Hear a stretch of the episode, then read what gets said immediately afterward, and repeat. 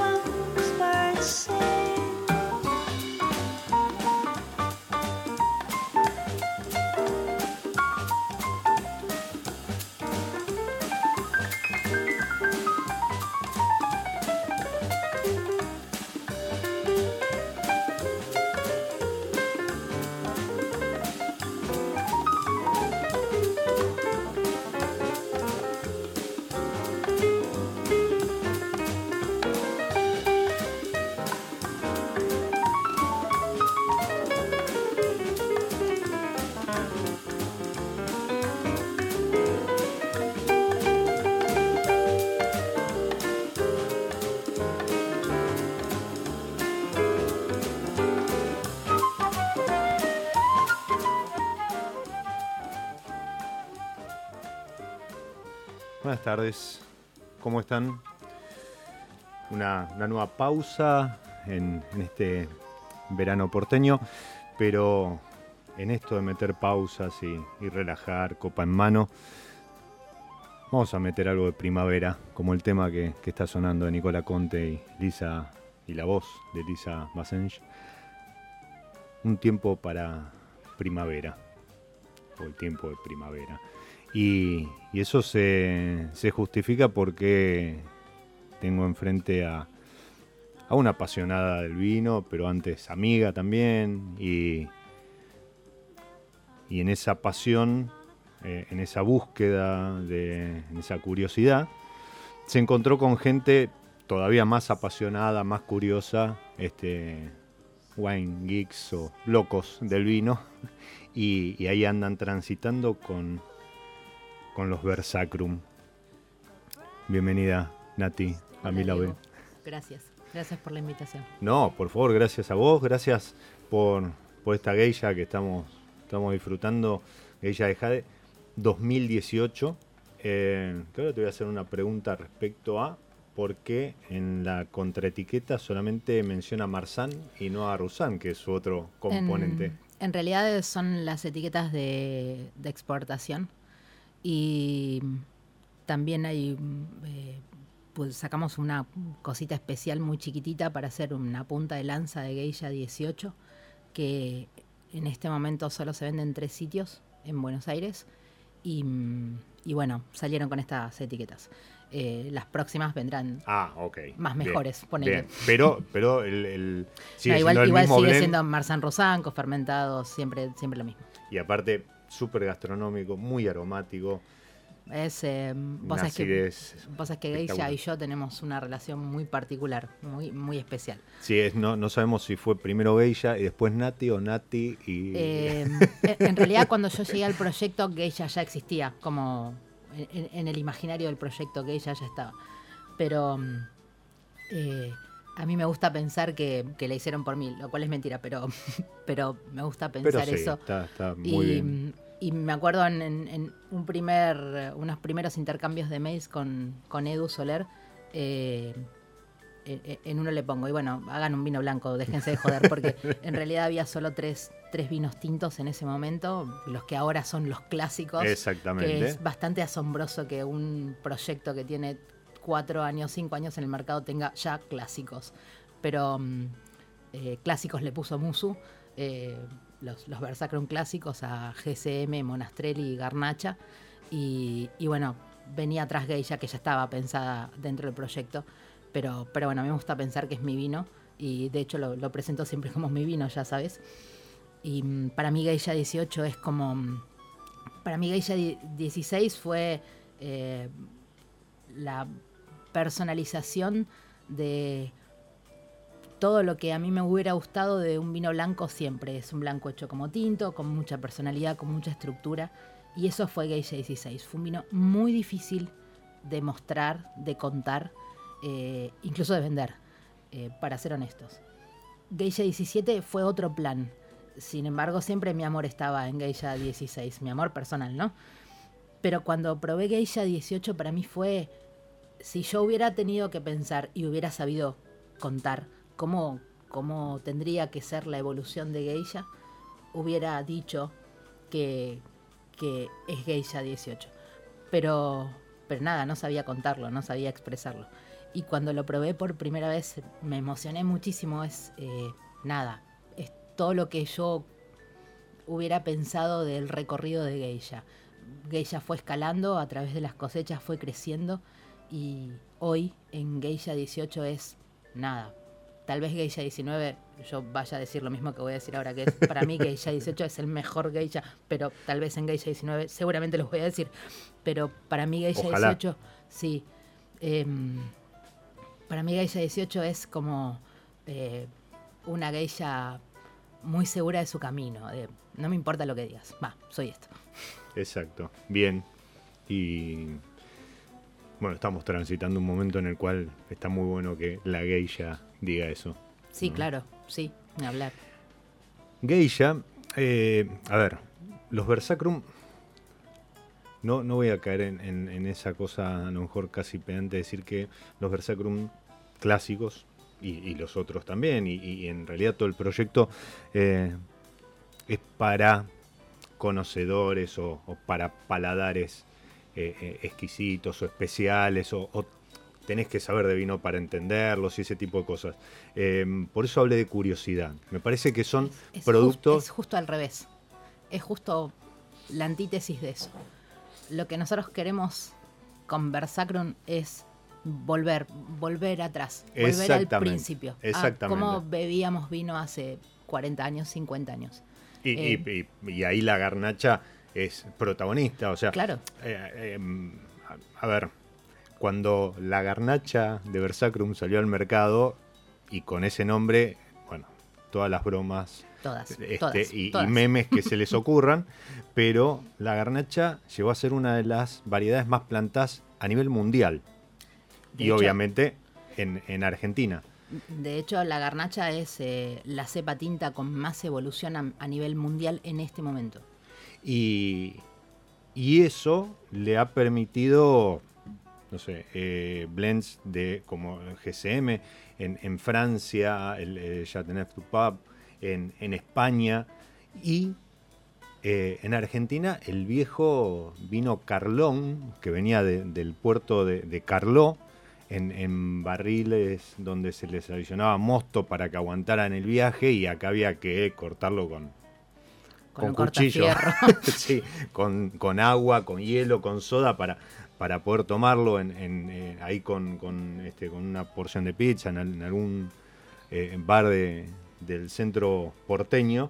Pero, pero la realidad es que eh, fue un vino que ha- un, un vino, una variedad que ha recorrido mucho camino y hoy, no solo en Argentina y a través de Versacrum, y ya hoy otras, otras bodegas la, la reivindican, sino que en España hay incluso movimientos este, En- en- revolucionarios. En todo, mirá, está mm, eh, los, los Cowboys, los Cowboys de, de Ron en Estados Unidos, está el Team Los Grenachista, Ron sí, los, Ranger. los Ron Rangers, está el Team Grenachista en Argentina, eh, está, eh, bueno, Comando G en España, en Francia hay algo muy parecido también, hay como todo, mm, desde hace ya varios años, eh, más de una década te diría, eh, hay todo un movimiento muy fuerte de reivindicación de la garnacha.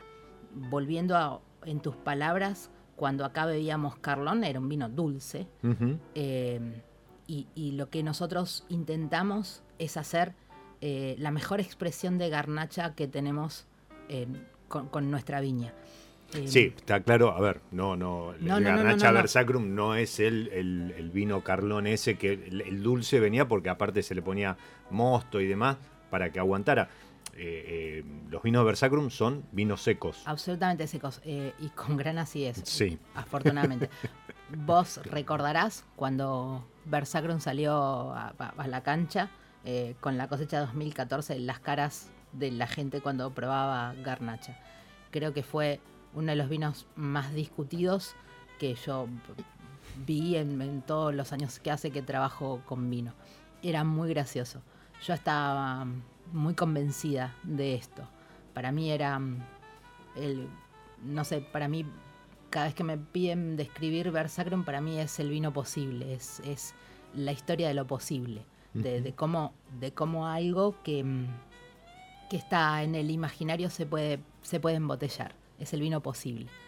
Em, y, y cuando después otras bodegas empezaron a hacer garnacha también, fue muy genial para nosotros, porque mm, nada, es, es genial la competencia, siempre está bueno competir con pares. Hay increíbles exponentes de garnacha en el mercado compitiendo a la par de nosotros. No son ni no, no son ni mejores ni peores ni nada, simplemente está buenísima la competencia. Totalmente, Nos enaltece, totalmente. nos está buenísimo que haya varios, un montón. Garnacha o, o Grenache. ¿no? Garnacha o Grenache, Eh, sí. Porque hay al- algunas bodegas que, que lo etiquetan con su nombre francés. Exacto. Y, y eso está bueno, porque el vino argentino yo creo que más que competitivo es colaborativo. Entonces cuando empiezan a aparecer otras etiquetas, eh, vos no, no, o sea, el que, el que lo elabora no está pensando en hacerlo mejor que el otro, sino en hacer algo distinto. Y en ese hacer distinto, obviamente va a ser algo distinto y bueno. Entonces empezás a tener diversidad, por más que la, la uva sea, no sé, toda de chacalles. Sin Pero, duda. pero tenés, empe- empezás a tener identidades, identidades de bodegas, de Pero- enólogo pero hoy y hay- obviamente del lugar. Hay garnachas en Mendoza, hay garnachas en Salta, hay garnachas, hay varias experiencias de garnachas en distintos lugares del país. Y, y lo genial es que cada bodega o cada enólogo va a tener su estilo. Y eso es buenísimo.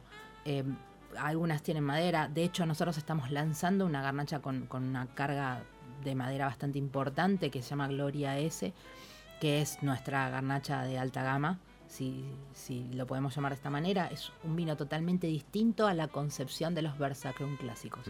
Y, y es también nuestro modo de ver cómo, cómo es una garnacha de guarda, entre comillas, lo de guarda, subrayado y demás. Eh, siempre, siempre mm, eh, est- está bueno aclarar que mm, la, la idea es que la mayor cantidad de gente posible eh, pruebe vino. No me importa cómo tomes el vino, no, no, no, no es importante, en vaso, en copa, en taza, no, me interesa. Lo importante es que pruebes, te animes todo el tiempo. Y yo creo que Garnacha es un varietal tan amable, tan eh, sutil en unos puntos y tan, tan profundo en otros, de, acuerdo a la elaboración, que da para un abanico inmenso de- de bebedores.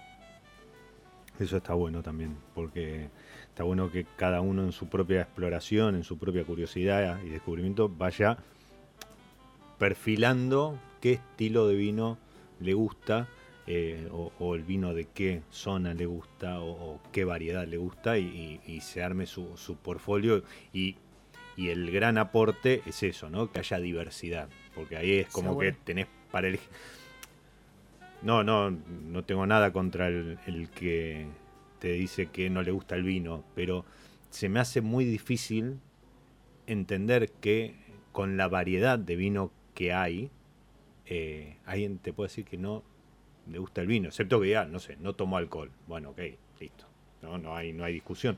Pero con la variedad que tenemos de vino y, y en esa variedad, eh, Versacrum ha sabido no solo enfocarse en estas variedades que vuelven un poco en, busca a cómo se hacía el vino hace 40, 50 años, y ahí creo que los, quienes están detrás de- del proyecto recurren a, su memoria emotiva y a su conocimiento de vinos del mundo y demás, eh, sino que además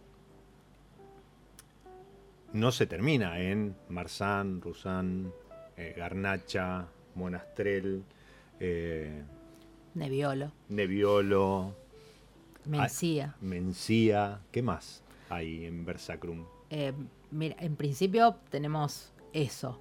Hay, Eso en, en calle. eh, sí, los eh, Mencía, eh, Nebbiolo y mm, esta garnacha que te contaba. Gloria S, Sí. están saliendo a la venta en estos días. Es- son como nuestros, nuestros vinos especiales, los que a los que le ponemos, no yo, porque puedo hablar y beber, pero no mucho más. Em, pero, pero Edu y, y- y todos nosotros le ponemos mucho, mucho empeño a estos vinos que vienen porque también es siempre es hacer pie con una cosa nueva y es mostrar una cosa nueva. Mm, Nebbiolo, en el caso de la Dama del Abrigo Rojo, tiene un antecedente en la Dama 2016, ahora viene la 2017, pero en el caso de la Mencía, que se llama Doña Mencía de los Andes, eh, es una novedad absoluta, es la única Mencía de la Argentina, creo que de las muy pocas 100% Mencías del Nuevo Mundo y tenemos mucha expectativa con ese vino. Eh, lo único que puedo adelantar es que a mí me sorprende que un vino tenga esa personalidad en España, donde Mencía es, por supuesto, el, el lugar más fuerte, y acá desarrolle esa sensualidad. Es, es, una, es un vino sexy. Así que estamos La muy doña. expectantes con, con eso y también con, bueno, la salida al mercado de nuestra primer garnacha de, de alta gama, que es Gloria S. Eh, Gloria S. Nada. Tiene. Hay un. Al principio había una crítica hacia Versacrum que era la profundidad de los vinos, el color. Nuestros vinos son claritos, por decirlo de alguna manera, y, y entonces había mm, que explicar mucho el hecho de que los taninos no tienen que ver con el color, sino que tienen que ver con otra cosa totalmente distinta, que es el agarre en la boca. Bueno, Gloria es clarita eh, y sin embargo se queda en la boca un montón de tiempo. Y estamos muy, muy expectantes con eso. Eso, eso que menciona eh, Nati, para, para los que están escuchando y a lo mejor no, no- siempre oyen hablar de, de los taninos y, y no, no esto no, o sea, uno lo, los puede asociar con el, con el, eh, con el color y demás. Em, la referencia más fácil es la del té, ¿sí? Cuando Sí, uno, uno, uno, uno toma té, clarito o no, eh, que se seca, uno siente como que se secan las, las encías y, y queda todo áspero. Eso es Es Tanino. Es, es tanino. Las almendras también. también. Las granadas, ni hablar. Creo que la cosa más tánica del mundo son las granadas. Ese- eso, es, eso es carga tánica. Y en el vino eso viene aportado o eh, por la piel o por, por la piel este, y, y otros componentes del agua o puede ser aporte de madera. Eh, la madera le agrega estructura y por eso se dice que los vinos con madera tienen más posibilidades de guarda porque tienen más carga tácnica y tienen otra estructura, pero no siempre es uno a uno la, la relación. En, realidad, eh, la experiencia eh, me enseñó que la verdadera mm, eh, estructura de un vino es la acidez. Eh, la- Concuerdo totalmente. la conjunción del alcohol y, y la madera y todo lo que aprendimos eh, en el principio de este siglo es también, sí, es correcto, pero el vino con una buena acidez, con una acidez estructural, es el vino más longevo. nosotros tenemos vinos que, en principio, los clásicos de Versacrum fueron concebidos para beber en el año.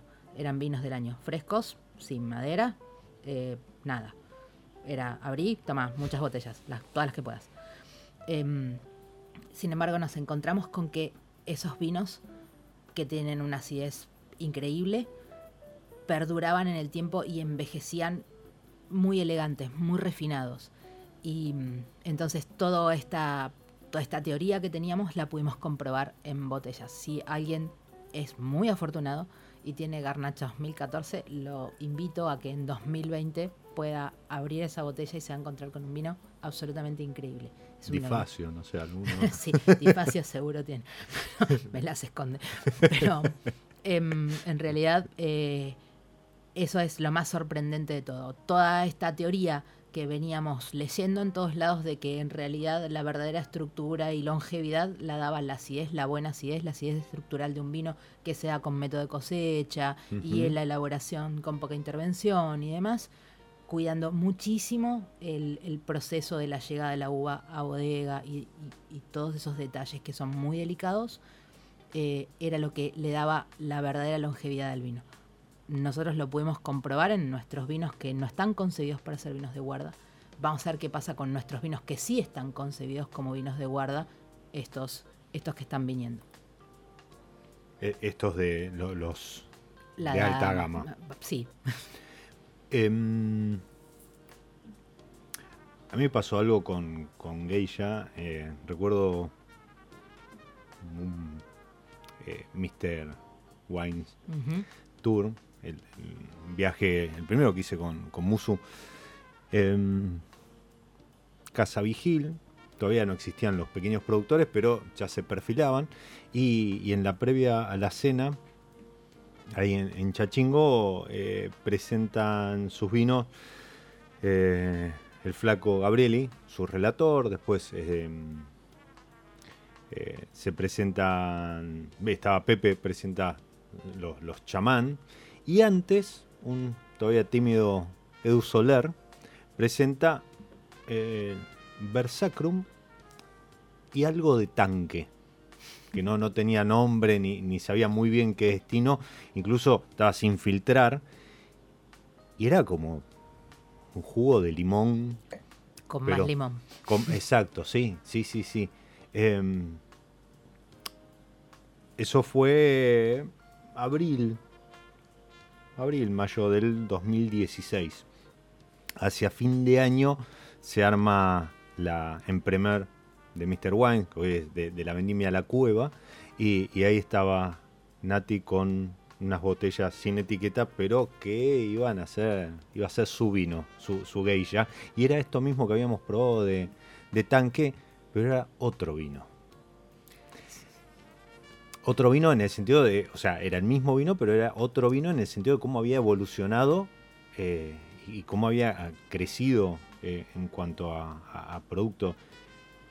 Cuando salió al mercado, eh, yo que empecé a conocer no hace mucho la acidez, en serio, en los vinos, cuando salió al mercado compré y, y la volví a tomar. O sea, esa misma que había tomado como muestra de tanque. Era un tercer vino. Y, y encima a Geisha 16 le pasó, le pasa, los que son afortunados y todavía tienen botellas, a Geisha 16 le pasa que todo el tiempo está cambiando, todo el tiempo está siendo otro vino, todo el tiempo muestra otra cara, múltiples facetas. Totalmente, bueno, eso, multicapas, eh, complejidad, pero no complejidad porque decís, uy, ¿qué es esto? Que no, eh, no se entiende, no, complejidad en el sentido de, de- de- la complejidad aromática, de es un vino blanco muy gastronómico respecto de que le podés poner diversos platos enfrente que se los, lo- se los banca, ¿sí?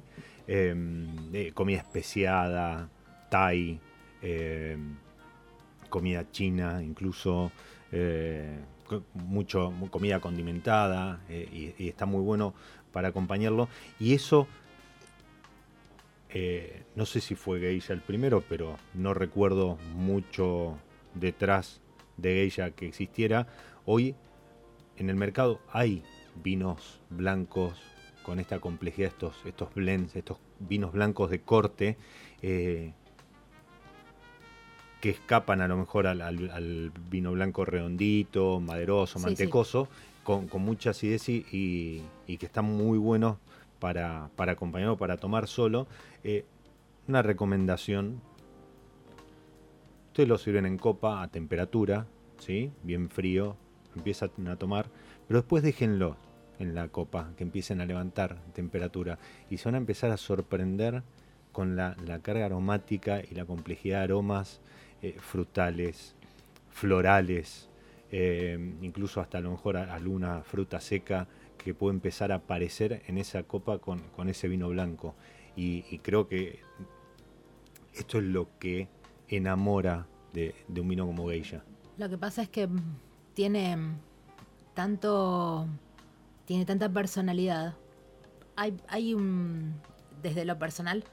eh, a veces detesto cuando nosotros, los que comunicamos vino, le ponemos eh, cuestiones actitudinales a los vinos. Eh, o sea, es simpático, es el vino es simpático, es tal. Bueno, detesto.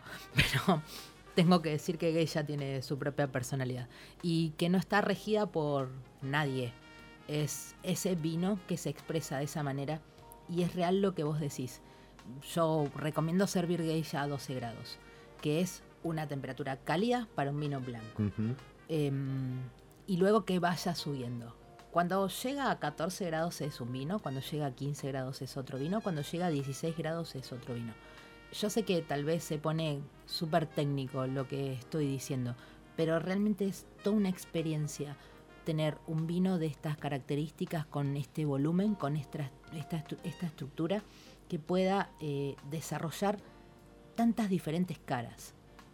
Y cada cara es es muy, muy amable con, con, con la situación, con lo que estás comiendo, con lo que estás charlando. No sé, Geisha es un vino de compañías, no, no, no es un vino de soledades, es un vino de, de compañías, no es un vino de meditar, es un vino de charlar, es un vino de, de, bueno, de disfrute, eso es.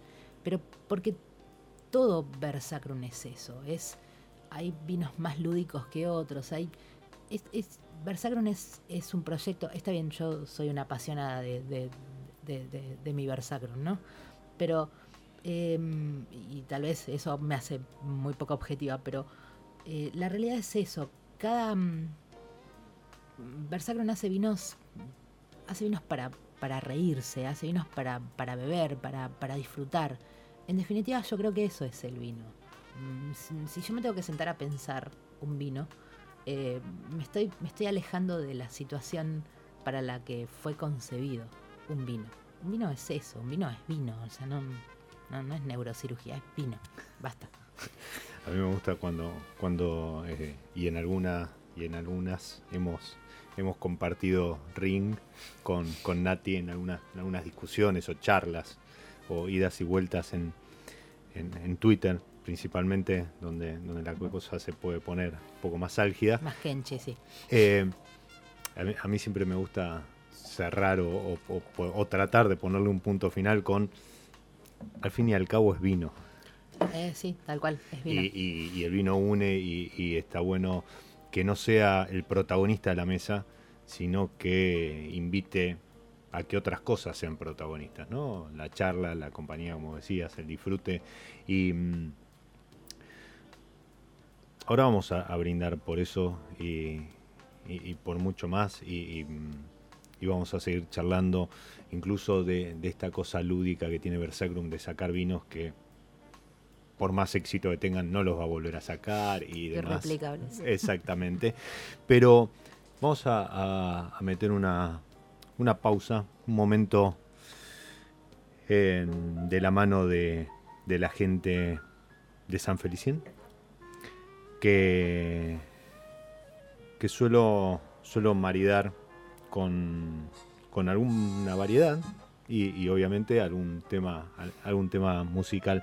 Esta vuelta elegí un, un blend eh, muy, muy francés que tiene la gente de San Felicien, que es un Cabernet Merlot. Y, y haciendo hincapié en el Merlot, que es un, un, un varietal que, que está volviendo a poco y que tenemos que, que impulsarlo. amo es, Merlot, es mi cepa tinta favorita. es, una me- cepa me- increíble. Me, me encanta el y pinot, todos- me encanta, pero amo y el todos Merlot. odiamos a, a- a determinada película que alguna vez Ay, lo sí. defenestró. Ay, sí. Eh, yo creo que sin haber tomado un buen merlot, Porque nunca, toma, nunca bebieron Cheval por eso. por ejemplo. Y, y es un vino que constantemente te lleva a decir que sentís terciopelo en la boca. Velvet Sí. en inglés.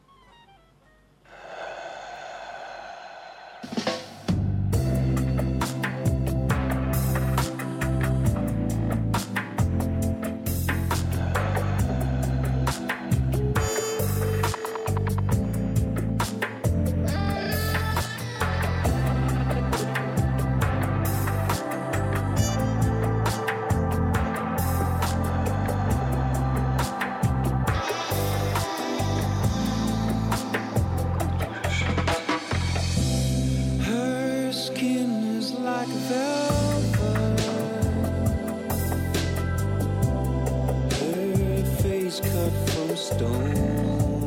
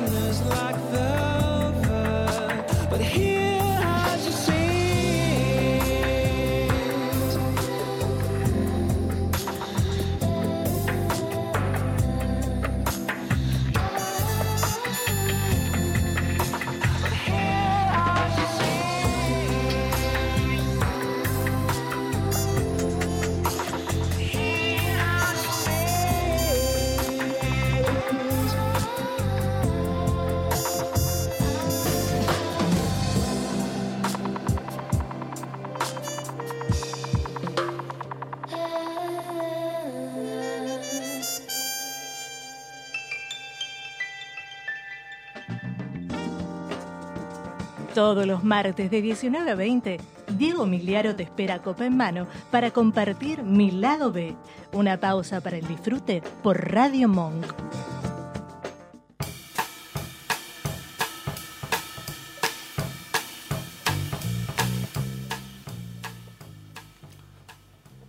Esto que comentaban a ti, se está produciendo en este momento en, las copas que tenemos acá en Radio Monk. Vamos a brindar por eso de irreplicables que dijiste, que ya hay gente que lo está, que lo está Irreplicables. pidiendo. Y mm, le, le mando un beso grande a, a Jess que está escuchando y que se recupere pronto de su mano y le prometo un, un geisha para, para disfrutar algu- alguno de sus quesos. ¿Qué es eso de replicables? Irreplicables es eh, vinos que hacemos eh, que no se van a volver a hacer nunca más. Y punto. Eso. Es simplemente eso. En el mercado, en el mercado hay, hay Hubo. tres. Hubo. Hubo. Hay una estantería, ahí Sí. Eleonora, Eleonora tiene. Panevin, eh, Pan- Panevan. Panevan, Te- tiene, Pan- tiene E- Eleonora, que es, eh, que es una amiga de hace muchos años y mm, muy sabia además. sabe Cuando- mucho. Sí, eh, su vinoteca tiene muy buena variedad. para mí es de las mejores de, de Buenos Aires, cuando no de la Argentina. Y, y si andan por Palermo y tienen que hacer tiempo, o no, o salieron de la oficina y quieren relajar, Tienen que ir a Paneván, pero porque además te atienden increíble, tienen una selección de vinos impresionantes. Hay irreplicables que creo que nadie más tiene. yo. Pues, bueno, pues, está bien. Eh, cuando los irreplicables, que eran tres en un principio, Ujú. eh, Bocamora, Placebo y Fractales del Alma, eh, salieron a la venta y Leonora compró sus cajas de una cuota que, que había asignada y mm, tuvo la inteligencia de guardarse una caja cada uno. Y hace un par de meses me llama, me pide que vaya a la vinoteca y con el Coraván, el Coraván es un sistema por el cual pinchas las botellas sin, sin descorcharlas. Empezamos a probar los vinos que tenía a ver si estaban bebibles si había funcionado. si había funcionado su guarda. Bueno, eran, son cañones, realmente cañones. Es eh, el antiestilo Versacrum. Para los que conocen Versacrum, Versacrum hace vinos super bebibles, de una acidez increíble, eh, de una estructura ósea muy sutil y, y muy, eh, muy em, suave, eh, delicada, refinada. Son, Eh, son vinos, el, el otro día en un post hablaba de eh, tintos de verano. Se- Sí, se, podría decir que, que son sí. vinos que son vinos tintos, sacando el geisha, pero lo- el GCM, el Garnacha y Monastrell, son vinos tintos que refrescados perfectamente se pueden, se pueden este, beber en, en verano porque no tienen esa cosa pesada de estructura en boca que que uno termina agotado. Tal cual, sí. O sea, se puede tomar una botella tranquilamente que La es la idea. O dos, mejor dos, porque siempre es mejor dos. la del estribo. Claro. Eh, entonces, eh, teníamos estos vinos que teníamos una barrica grande. Nosotros usamos mucho la barrica grande de maderas usadas porque no tenemos barricas nuevas. No usamos barricas nuevas, fundamentalmente. Grande de 500. 500. Yo le digo barrica grande. Solera. Es, es, lo, es lo menos técnico del mundo, decirle barrica grande. Y mm, estas barricas, las creo que las más nuevas son de 2010, ponele. Porque Las barricas más nuevas que tenemos, que ya tienen como 3, 4 usos, no importa. Y, y usamos esas maderas. Pero teníamos una sola barrica de estas grandes, de cada uno de los vinos, y eran vinos impresionantes. Cuando nosotros plantamos chacalles, nuestra finca de chacalles, eh, empezamos a cosechar y empezó a caer adentro de, de la barrica eh, un roll fermenter, es una barrica que está eh, apoyada sobre, sobre rueditas y entonces tiras todo ahí adentro. Lo que estoy diciendo me va a agarrar un enólogo y me va a patear en, no sé, cua- cuadras o kilómetros.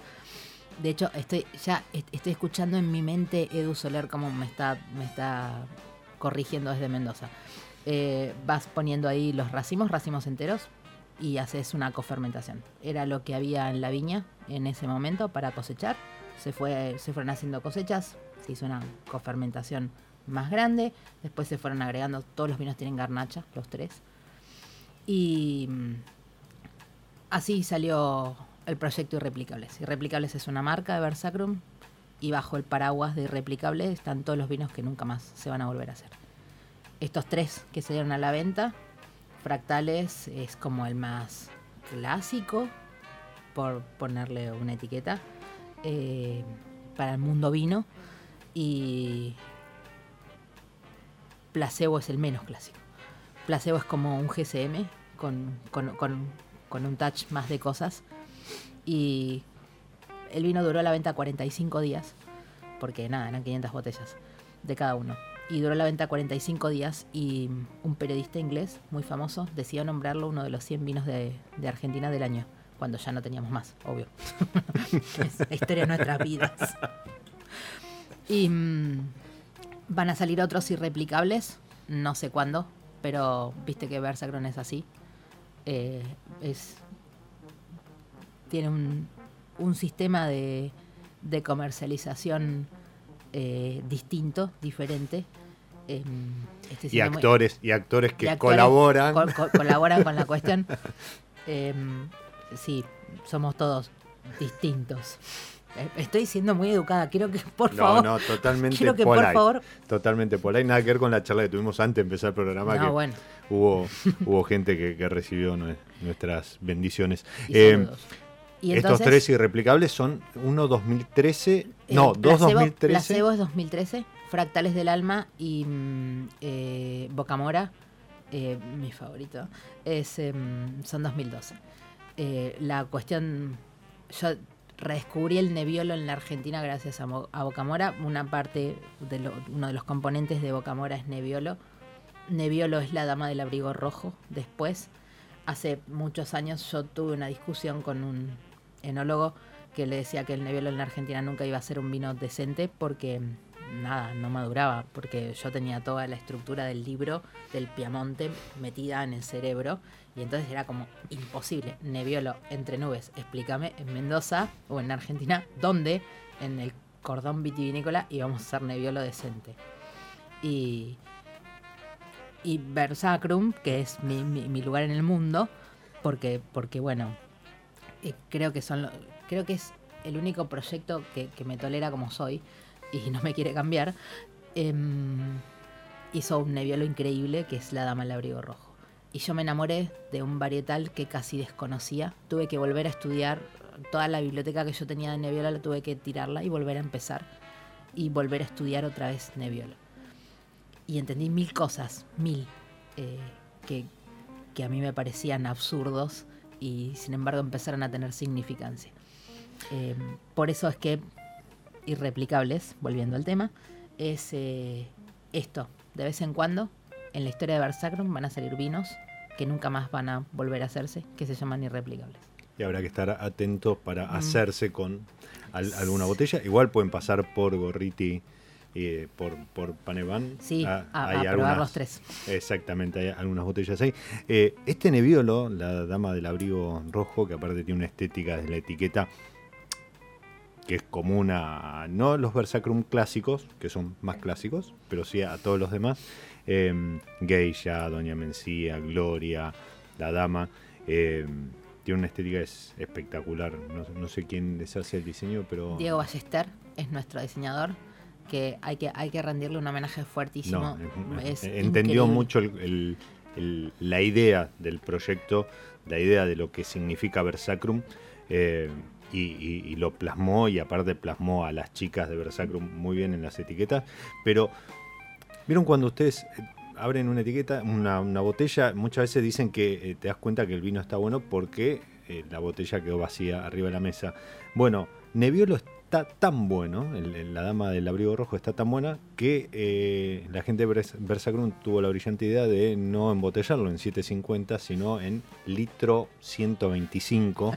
Sí. Y así todo, eh, la botella queda vacía arriba de... No importa cuántos sean en la mesa, pero queda vacía arriba de la mesa. La, la realidad es que para, para la Dama del Abrigo Rojo 2016 íbamos a hacer todas botellas Magnum. Eh, este es un proyecto muy chico. La Dama del Abrigo Rojo 2016 eran 534 botellas. Y íbamos a hacer todas Magnum. Eh, Litro y medio. sí. Eh, habíamos comprado los corchos y los corchos no entraban en las botellas Magnum. Entonces, eh, Ups. Ups, son cosas que nos pasan. Eh, Imagínate que para un proyecto como Versacron, cuando vos vas a comprar corchos, te dicen, ok, te vendo 5.000. No, pero yo necesito 500. No, pero no te puedo vender 500, ne- te voy a vender 5.000. Pero escúchame, yo necesito 500, ¿qué hago con 5.000? No, bueno, yo necesito 500. Dame Es- 50 pesos en corcho. Más o menos. ¿Viste? Dame ¿Viste? todo esto. todo esto en caramelos es lo mismo, pero en corcho. Bueno, entonces eh, teníamos estas botellas que, que- que conseguimos que nos parecieron. eh, va- va- vamos, vamos a establecer el principio de que eh, no es eh, eh, un proyecto vitivinícola común y corriente. Es. eh, no, sabemos qué somos todavía, pero, pero nos gusta. Y, mm, y bueno, entonces decidimos hacer este, este envase. Bueno, eh, este envase recibimos todas las críticas posibles, sobre todo de los amigos dueños de restaurantes de, no, Natalia, no puedo guardar esta botella en ningún lado, te odio, no hay una sola cava en, en el mundo que albergue esta botella. Ya bastante sufrimos con la- las panzonas, la Exacto, las, las- las botellas Borgoña, sí. Borgoña. Bueno, Pero igual Borgoña- toda, igual Versacrum va a ser siempre Borgoña, sorry. Te pido No, disculpas. no, pero la Borgoña, la, la que La- están la usando ahora, la más panzona. La más panzona, sí. Eh, la, expandida, le digo yo. Sí. Bueno, entonces eh, hi- hicimos estas botellas, pero ahora para unificar envases, eh, porque empezamos a exportar, van a ser todas de 750 en esas panzonas que te molestan. O sea, siempre vamos a estar molestando, pero en distintos tamaños. Y de distintos lados. Sí, Porque la verdad que eh, Versacrum es un proyecto que molesta eh, a lo mejor en el buen sentido. No sé si se entiende eso, ¿no? Hace ruido. Eh, es, eh, Ha- mi- hace ruido mi hijo, cuando- mi hijo más grande que, perdón el chivo, pero o lo que sea, pero hoy cumpleaños, así que le voy a mandar un beso, besos nano. Mi hijo más grande dice que somos un proyecto hinchapelotas. O sea que siempre estamos eh, Bueno, se puso técnica, Nati, pero, pero Perdón, era, era eso, era eso. El, el- bueno, hoy lo, lo puso, hizo, hizo ruido, este, eh, sacudió el mercado cuando salió por esto de, de variedades poco difundidas, poco conocidas en, en- en Argentina y demás. Y, y, mm, voy a dedicar lo que queda del programa para hablar de una casita que, que yo no la conozco, ¿sí? Ah, no. Pero no... no, Pecado, No, no, y este año prometo eh, hacer algún viaje, no, no laboral ni nada, sino de, disfrute y a conocer algunas cositas que tengo pendiente eh, en, relación con el vino. Y, pero todos los que han ido han destacado no solo los vinos, no solo la gastronomía, eh, sino la atención, la calidez, la calidad y el lugar. Y estoy hablando de eh, La Cayetana, que es una, una casa de 1800, 65. más o Es- menos. es- no, no, más o menos no. Real. 1865 es la casa Versacrum en Mendoza, es nuestra casa. Nosotros no tenemos bodega aún. La bodega va a estar ahí, se va a construir ahí. Pero, pero es la casa de Edu, de Edu Soler. Edu es un tipo, a ver, creo que no hay definición en este mundo para, para Edu. Edu es un tipo que mm, creo que, que su objetivo en la vida es hacerte la vida más sencilla. Y, mm, y todo el tiempo está intentando eso. Entonces vos vas a la Cayetana, que es su casa. Es una casa que estaba abandonada, que él compró abandonada. Y con su mujer, Emilia, eh, que son recontraparecidos, o sea, no, no, no entendés cómo esas personas así se juntan y, son eso, son esa unidad. Eh, la reconstruyeron, es una casa increíble donde hay documentos de... de- hay un libro de cocina del, de- del 1800 y la casa se regía por ese libro de cocina. Hay un montón de recetas que han sido eh, adaptadas por el cocinero que está, que está hoy. Nada, la Cayetana es... eh, es una frase muy dicha, pero eh, en este caso es absolutamente real. Es, es una experiencia, es realmente una experiencia. Em, los vinos son increíbles, bueno, son Versacrum, no voy a poder decir otra cosa, no quisiera decir otra cosa.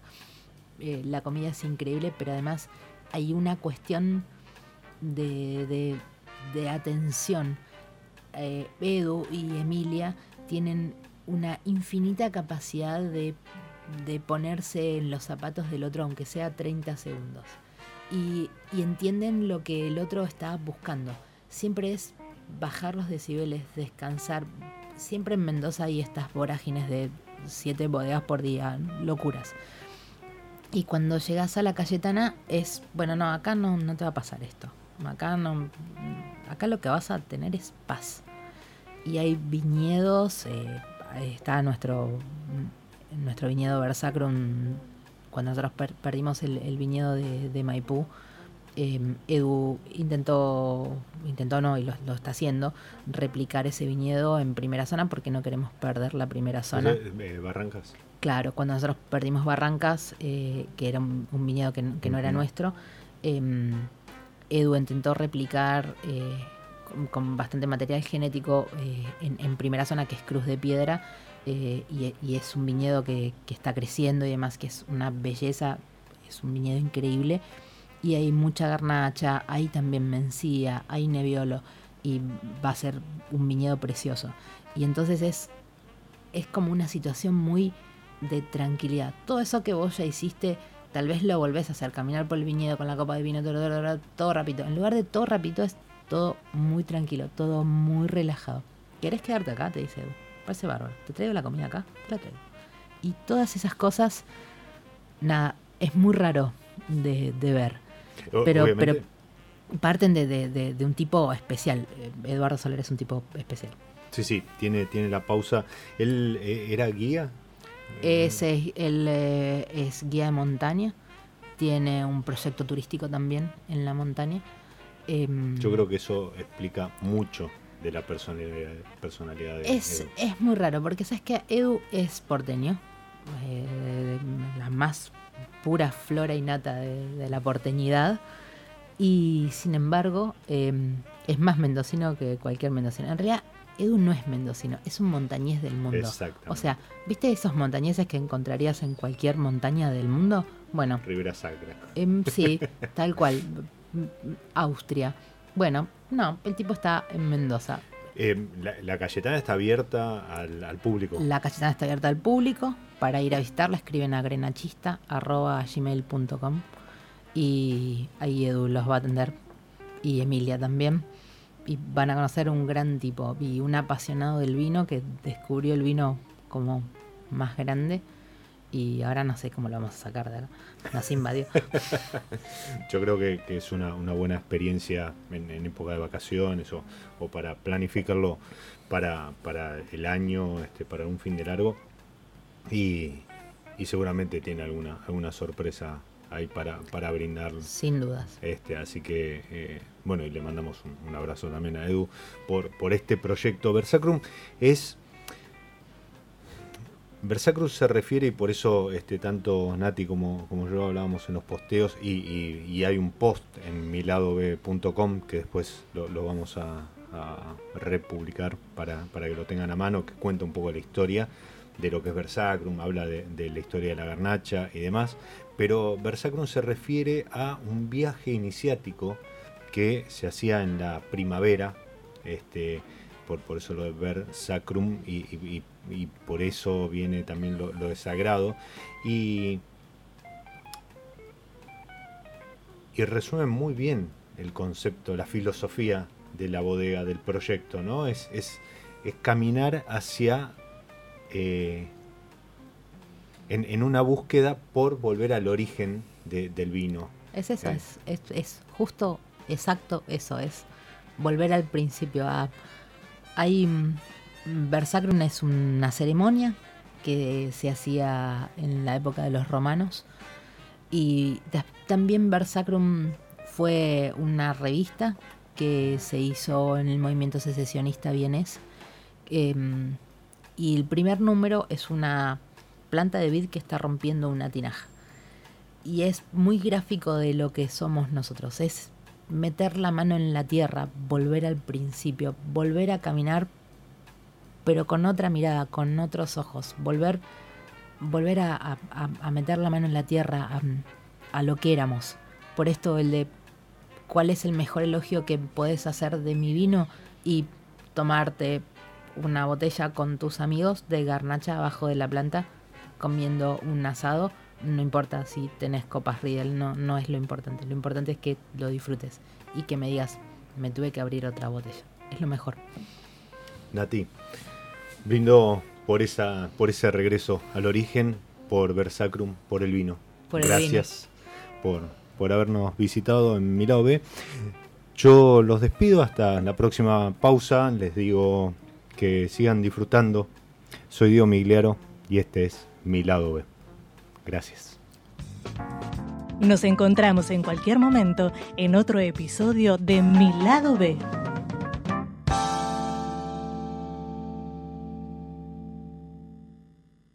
Radio Monk. El aire se crea.